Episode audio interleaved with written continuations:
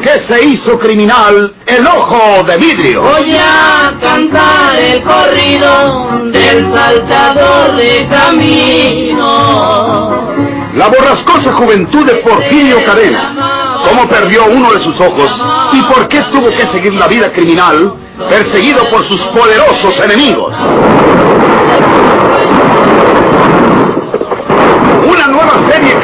Del escritor norteño, Don Rosendo Ocaña.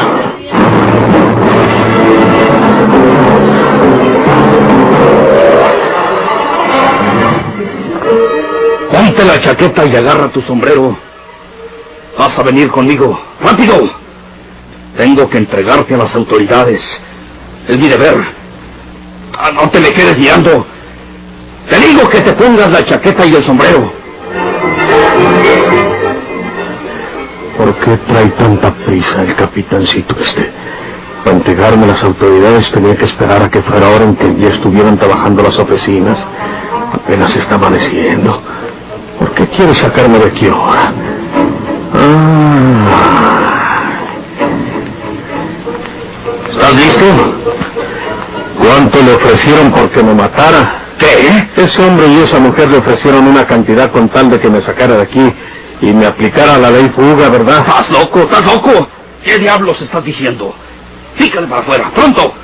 ¡Andando! ¿Cuánto quiere por su pistola? ¿Vas a obedecer o te tendré que sacar a golpes? Le doy mil pesos por su pistola, ¡Que capitán. salgas de aquí, te digo! Aquí traigo mil pesos.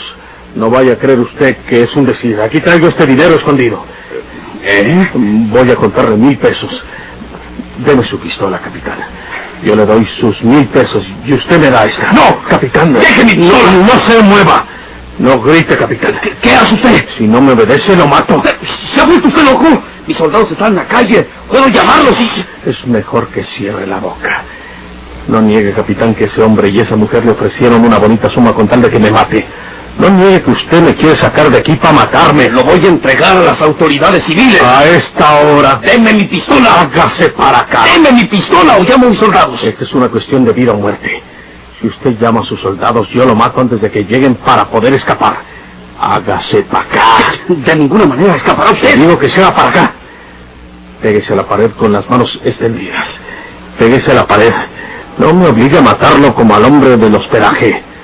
Recuerde usted que soy un asesino o no. Sí, eh, está bien. Está bien. No dispare. Deme los mil pesos que dijo. Écheme ese dinero que lleva No acepte usted el ofrecimiento a su debido tiempo. Ahora no hay nada. ¿Qué, qué? Quédese pegado a la pared y no se mueva. Si sale de este cuarto antes de que yo gane la calle, lo mato a tiros. No se mueva. Esto puede costarle la vida. Bandido. Lo siento, pero me largo. ¡Un momento! ¡Entrégueme esa pistola! ¡Dispárale, cabo! ¡Dispárale! ¡No! ¡Bájese el rifle! ¡Asesino! Matar a un soldado que costará la horca. ¡Asesino al cabo! ¡Usted no se mueva! No quite las manos de la pared. No me vea. Todavía hay cartuchos para matarla a usted también. ¡Cuidado!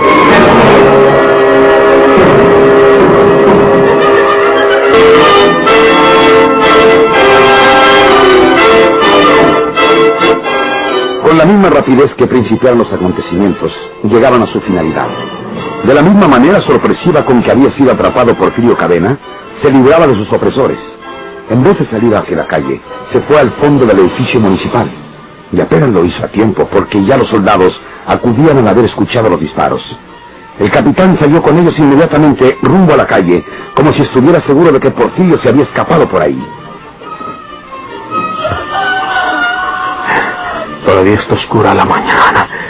Salgo de aquí y abandono este pueblo desdichado que por poco se vuelve mi tumba. El capitán se fue a la calle con los soldados, pero puede regresar. ¿Ahora es cuando?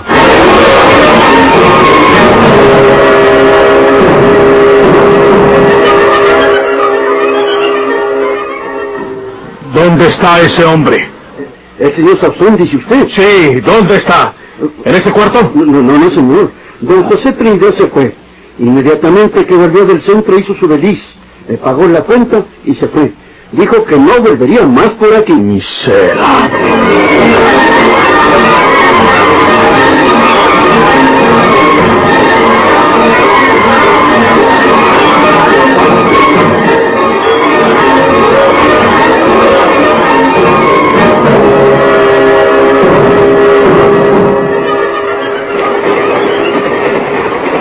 Pensando lo mismo que yo, ¿verdad?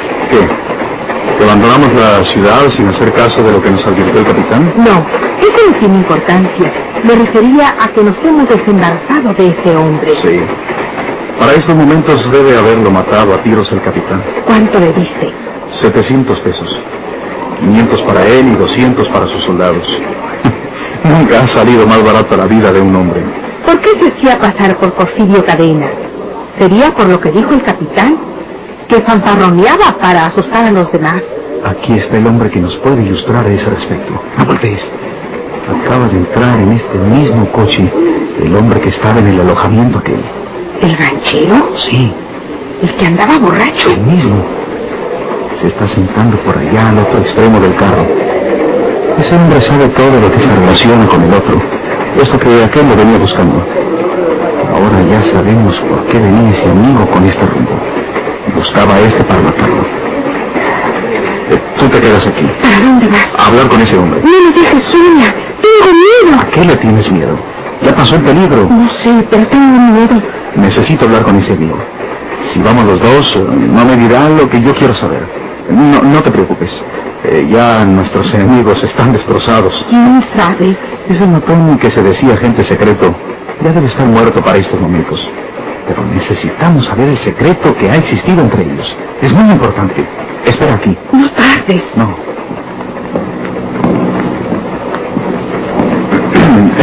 Eh, ¿Cómo le va? ¿Eh? Ah, ¿es usted? sí, sí, señor.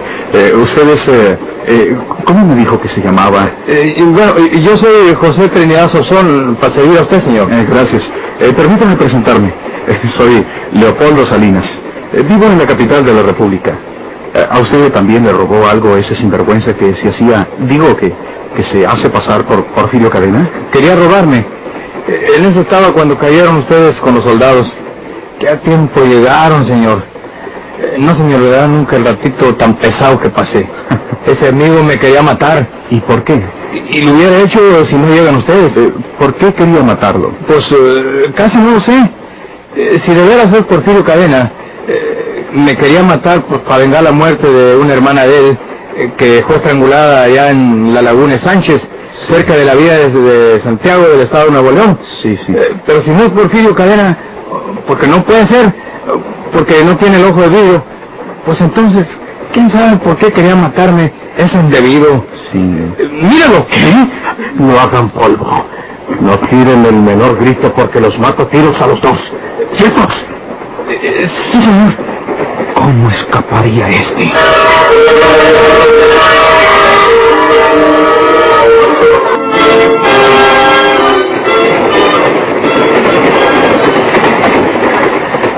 La bolsa de mi chaqueta traigo la pistola.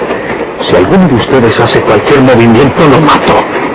Y yo le doy el dinero que, que le ofrecí, amigo. Aunque usted quiera, se lo doy. No lo necesito ya. ¿Qué, qué quiere de mí? Ya lo sabrá. En la próxima estación nos bajamos del tren los tres. Ustedes por delante. Y ya saben que al que dé un grito trate de hacer cualquier cosa, los dejo tirado a tiros, ¿me entendieron? Sí. Sí, señor.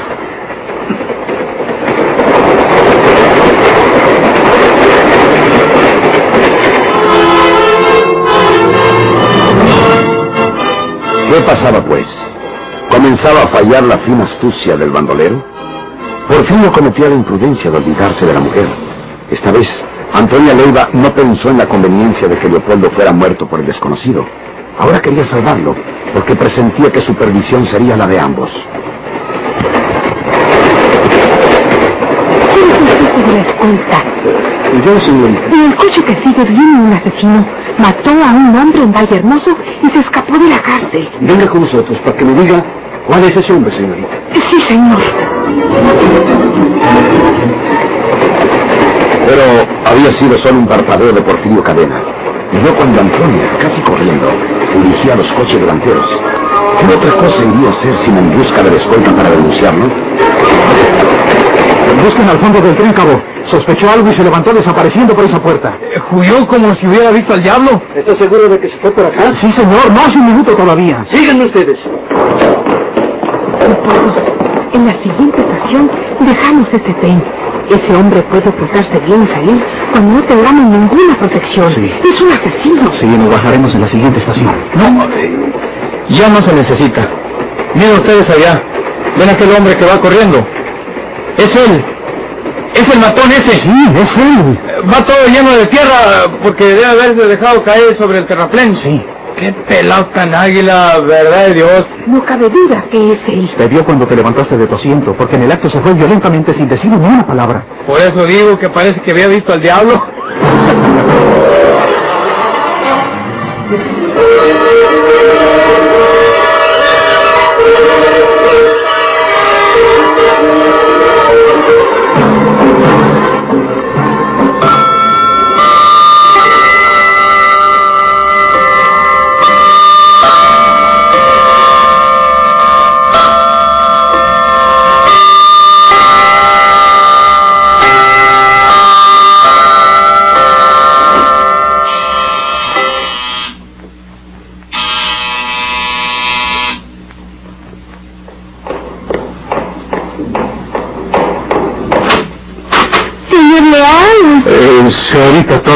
usted, señor Leal. Está usted en su casa. Gracias.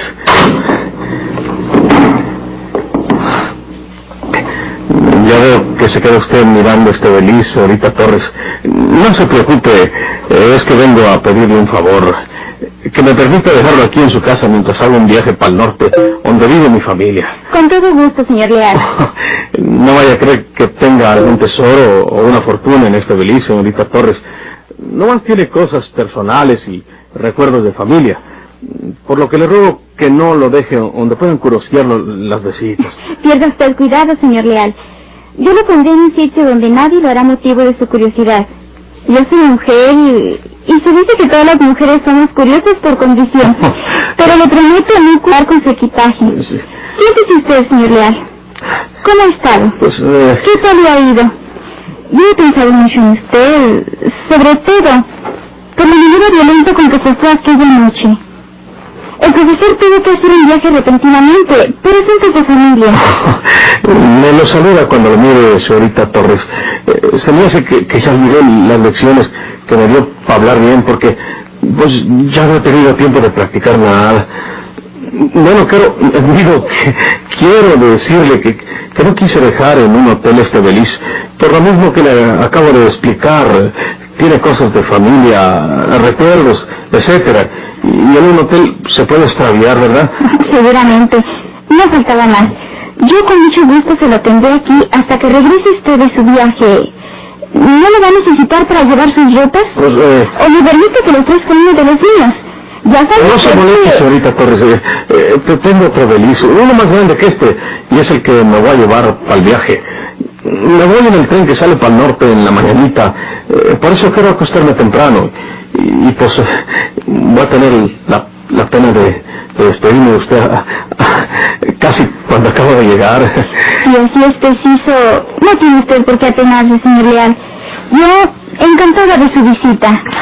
Le digo que he pensado mucho en usted, Sí. pero confío que cuando regrese del norte tendré el placer de conversar más largamente con usted. ¿Cómo no? Bueno, pues eh, entonces me dispensa mucho porque porque me voy. Nada hay que dispensarle, amigo mío.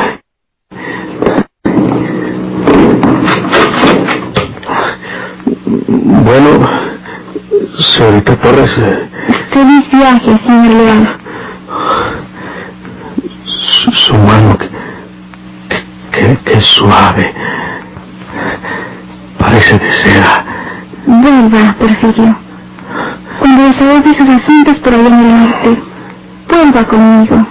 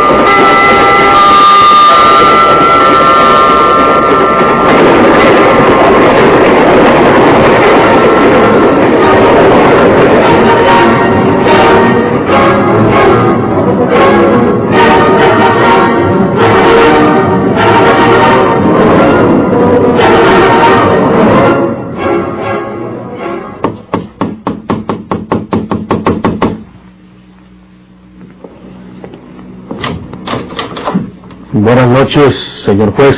Buenas noches. Usted es el licenciado Montemayor, ¿verdad? El defensor que le envió doña Hortensia a su hermano don Florencio, si mal no recuerdo. Yo no soy ningún abogado, señor juez. La otra vez me invitó usted a pasar y yo le dije que no. Ajá.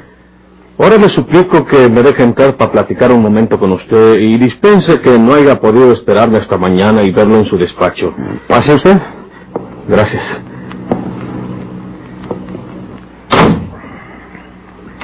Eh, tenga la bondad de pasar y sentarse.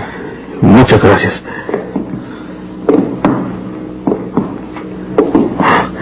Voy a explicarme con usted, señor juez, de, de esta fracción judicial. Yo no soy el licenciado Montemayor que mandó esa señora de Monterrey para que defendiera a su hermano don Florencio. Yo soy un amigo de don Florencio, un amigo que quiere ayudarlo y no más. Usted es Porfirio Cadena. No, porque Porfirio Cadena tiene un ojo de vidrio. Y usted también lo tiene. Para cualquiera puede pasar desapercibido el defecto. Pero para mí no, Porfirio, porque he pensado en ello. Porque era la única solución que entreveía. Se ha perfeccionado usted físicamente, Porfirio, pero moralmente sigue siendo el mismo. Usted asesinó al verdadero abogado Randulfo Montemayor. No lo asesiné. Se mató al caer del tren cerca del puente. Usted lo lanzó fuera del tren. Era necesario para poder salvar a un inocente, porque don Florencio es inocente. ¿Cómo lo sabe usted? Porque conmigo se confesó el verdadero asesino, José Trinidad Sauzón, el hermano de Andrés. ¿Se acuerda usted, señor juez de letras? ¿Y dónde se encuentra José Trinidad Sauzón? No lo sé ahorita. Nomás llegué a decirle que no maten a don Florencio porque es inocente. Y que yo voy a traerle a José Trinidad Sauzón para que confiese la verdad. Vendrá él. Si no viene, lo mato.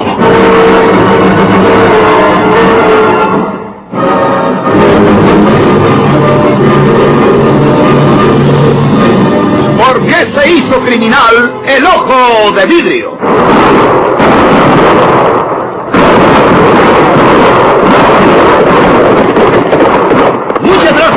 atención. Sigan escuchando los vibrantes capítulos de esta nueva serie rural. ¿Por qué se hizo criminal el ojo de vidrio? Se disfrazaba de para asaltar los poblados. Burlándose del gobierno, mataba a muchos soldados, nomás blanqueaban los cerros seguro sin calzonado.